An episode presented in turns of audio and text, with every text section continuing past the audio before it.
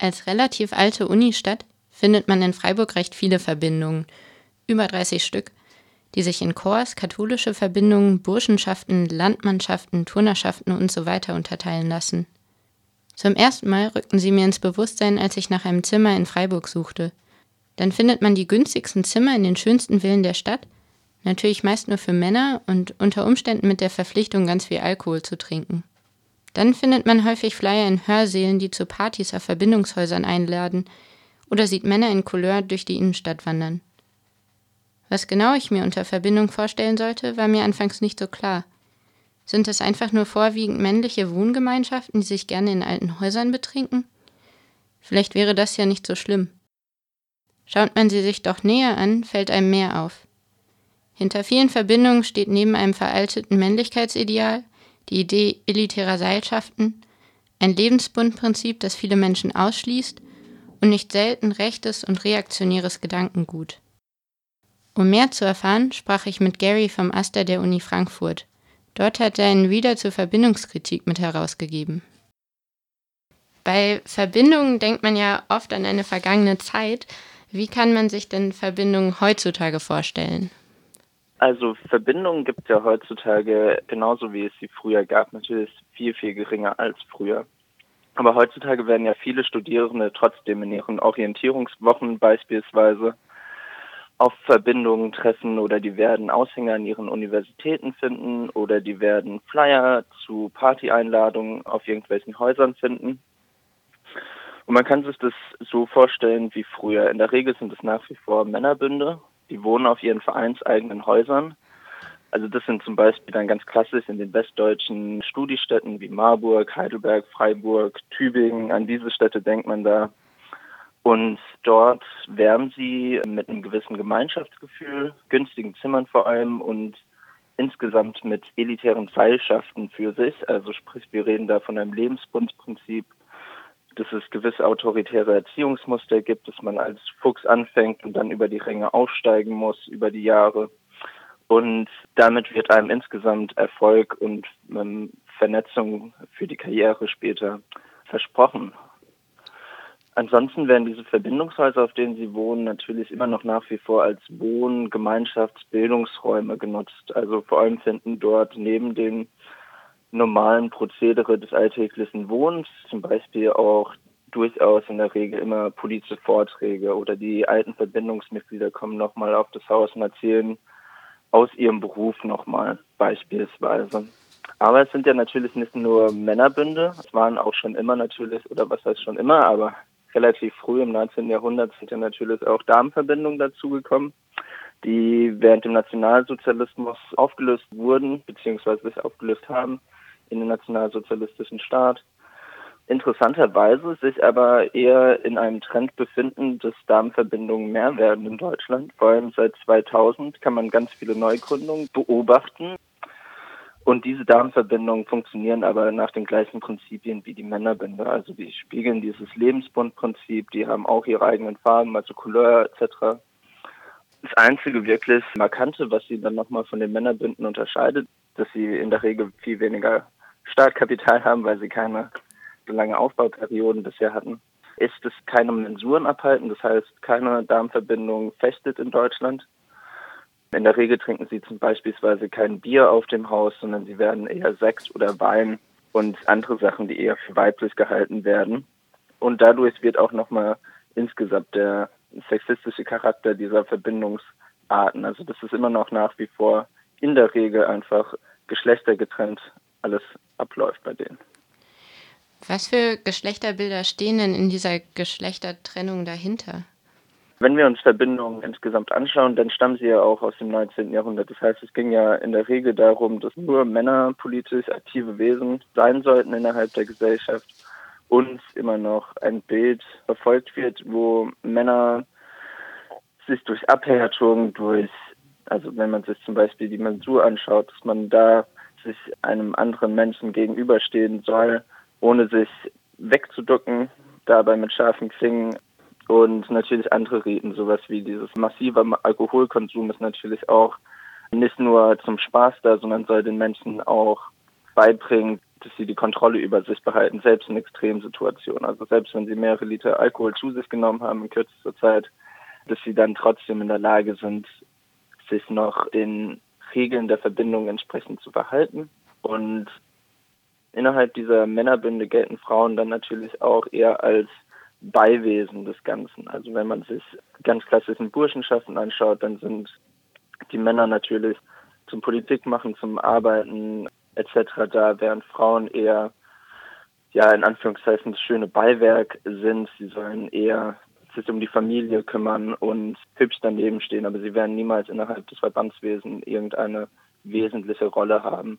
Darmverbindungen spiegeln dieses ganze Verhalten in der Regel einfach nur einmal zurück, eben mit weiblich konnotierten ja, Prinzipien. Halten denn alle Verbindungen so streng an ihrer Tradition fest oder gibt es mittlerweile ein breites Spektrum unterschiedlicher Verbindungen? Da muss man auf jeden Fall betonen, dass es natürlich eine Pluralität der Verbindungsarten gibt in Deutschland, also oder auch im gesamten deutschsprachigen Raum. Da reden wir von extrem rechten Burschenschaften hin zu christlichen Verbindungen. Wir haben da gemischtgeschlechtliche Verbindungen. Aber da sollte man zum Beispiel im Kopf behalten, dass wir bei diesen gemischtgeschlechtlichen Verbindungen die Dachverbände in der Regel gemischt sind, aber nicht die Wohnhäuser selbst. Zum Beispiel wäre zu nennen der katholische Unitas-Verband. Die Verbände selbst nehmen dann zwar auch weibliche Damenverbindungen auf, aber auf dem Haus selbst wohnen dann entweder nur Männer oder nur Frauen. Innerhalb des deutschsprachigen Raumes wäre da einmal, wenn wir über die ganz rechten Burschenschaften reden, dann natürlich die deutsche Burschenschaft zu nennen. Also die deutsche Burschenschaft ist heutzutage nur noch bestehend aus extrem rechten und völkisch-nationalistischen Verbänden. Und davon abgespalten haben sich zwei andere burschenschaftliche Dachverbände, nämlich die Neue Deutsche Burschenschaft und die Allgemeine Deutsche Burschenschaft, eben weil sie nach außen hin zumindest nicht mehr dieses stark rechtskonnotierte Bild mittragen wollten oder damit assoziiert werden wollten. Aber nach wie vor wird man da häufiger finden, dass die einzelnen Verbindungen doch mal einen Kranz zusammen niederlegen, sich in ihren Schriften nicht wirklich nennenswert voneinander abgrenzen. Da denke ich zum Beispiel an die Verbandszeitschrift der Allgemeinen Deutschen Burschenschaft, die letztes Jahr Bundestagskandidaten der AfD wie Albrecht Glaser Junge Freiheit, Chefredakteure wie Dieter Stein als Autoren hatten. Ansonsten gibt es natürlich auch immer noch rechtskonservative Dachverbände, sowas wie den Coburger Konvent.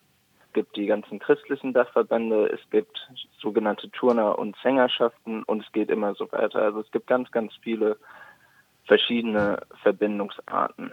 Und da ist die Differenzierung natürlich wichtig. Also nicht jede Burschenschaft oder Studentenverbindung ist ganz weit rechts.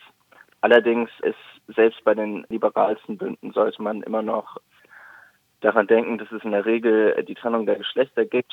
Das heißt, in Anführungszeichen, Männer sollen Männer sein, Frauen sollen Frauen sein, was auch immer die einzelnen Verbindungen da genau alles für Sachen hineininterpretieren.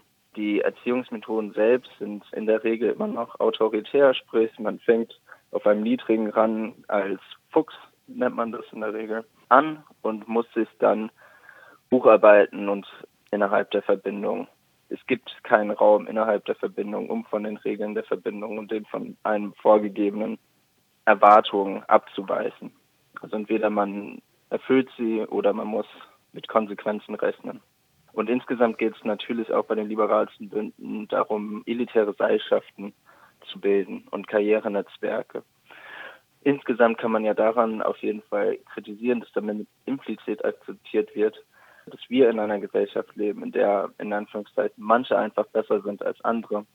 Sie steht einfach der Vorstellung einer egalitären Gesellschaft immer entgegen. Wie genau sieht aber nun die Landschaft der Verbindungen in Freiburg aus? Auch die sind ganz unterschiedlich. Nicht alle sind schlagend oder farbetragend und nicht alle stehen rechts außen. Die meisten aber schließen Frauen, Intersex und Transgender-Personen aus oder verstehen sich als gesellschaftliche Elite. Um genaueres über Verbindungen in Freiburg zu erfahren, fragten wir Falsch verbunden, eine Freiburger Initiative, die sich gegen Verbindungen positioniert. Sie konnten leider nicht selbst zu uns kommen, schrieben uns aber Folgendes.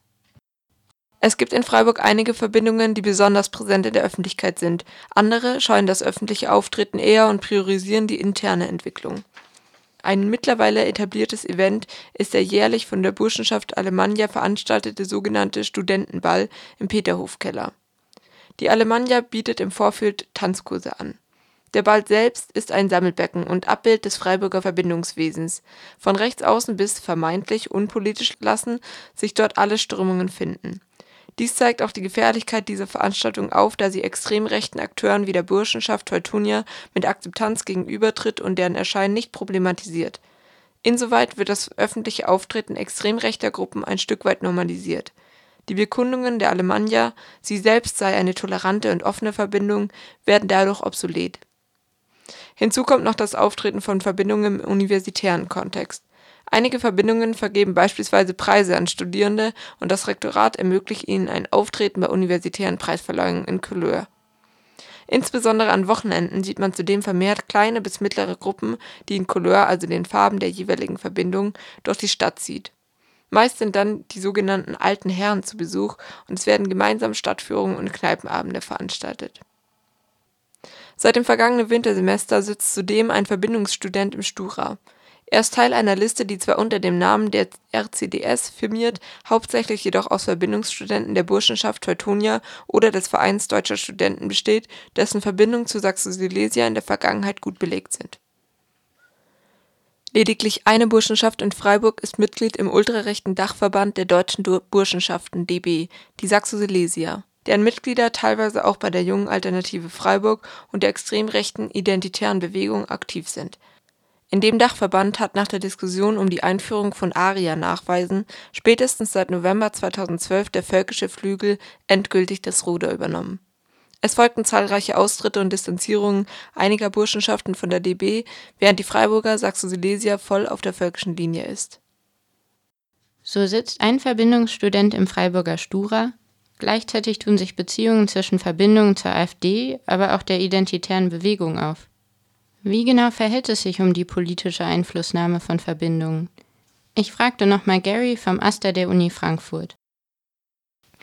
Du hast ja gerade eben auch auf Verbindungen zwischen Verbindungen und der Politik hingewiesen. In ja. Österreich ist das ja besonders eklatant mit der FPÖ und ihrer Verwobenheit zu Burschenschaften. Wie ist das denn hier? Also welche Rolle spielen Verbindungen im Politischen? Burschenschaften waren schon immer politisch aktiv, seit dem 19. Jahrhundert. In Deutschland, wenn wir da gerade an den Rechtsruck in Österreich denken, dann wären da zum Beispiel die deutsche Burschenschaft als Dachverband zu nennen. Vor allem in Deutschland und in Österreich gehören da Mitgliedsbünde dazu. Ihre Verbandszeitschriften, also bei der deutschen Burschenschaft sind es die burschenschaftlichen Blätter, die dienen als Diskussionsorgane, als politische Diskussionsorgane. Entsprechend gehen sie dann an alle Bünde heraus. Sprich, Bünde in Deutschland sprechen über das Gleiche wie Bünde in Österreich und tauschen sich da sehr eng miteinander aus. Also ich habe ja schon von Albrecht Glaser erzählt, von der AfD, so der ist von der Burschenschaft Alemannia Heidelberg und hat in der Verbandszeitschrift der Allgemeinen Deutschen Burschenschaft nochmal vor der Bundestagswahl einen Artikel veröffentlichen dürfen. Andere Leute wie Torben Prager von der Germania Marburg, der hat lange jetzt für Höcke beziehungsweise im thüringischen Landtag für die AfD gearbeitet. Andere Germanen von der Germania Marburg wie Philipp Stein sind zum Beispiel die Vorsitzenden von extrem rechten ja, Geldsammelorganisationen wie der 1%-Initiative insgesamt sieht man einfach allein schon an diesen drei Beispielen, wie aus diesen Burschenschaften heraus durchaus das Personal für den aktuellen gesellschaftlichen Rechtsruck auch in Teilen hervorgeht, auf jeden Fall. Eben weil sie ein akademisches, gut geschultes Personal für genau solche Sachen anbieten können.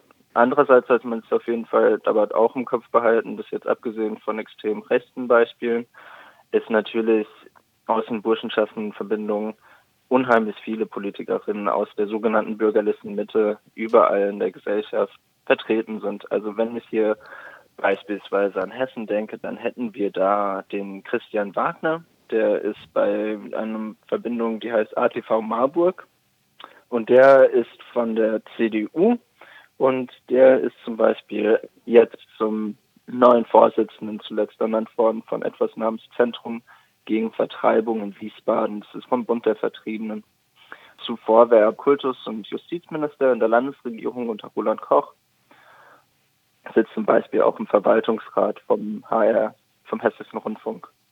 Insgesamt sieht man jetzt einfach nur an diesen wenigen Beispielen einfach schon mal, dass viele Verbindungsstudenten nicht unbedeutende Positionen innerhalb der privaten Wirtschaft, aber auch innerhalb des Staatswesens einnehmen.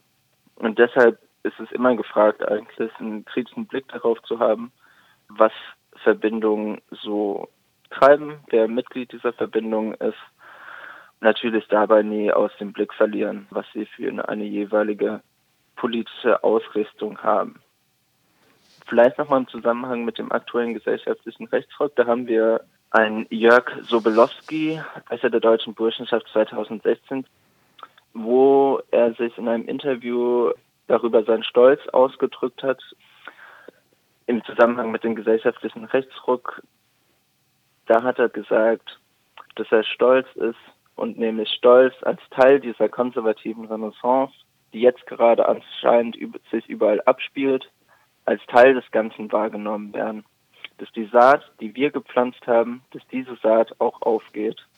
Dieses Zitat wird einfach nochmal unterstreichen, wie Burschenschaften und der aktuelle gesellschaftliche Rechtsruck in Deutschland miteinander verwoben sind. Das war ein Beitrag zur Verbindung und der Kritik an ihn. Dabei sprach Gary vom Aster der Uni Frankfurt. Den Reader zur Verbindungskritik, der sehr lesenswert ist, könnt ihr euch als PDF herunterladen auf der Seite aster-frankfurt.de unter dem Stichwort autoritär, elitär, reaktionär.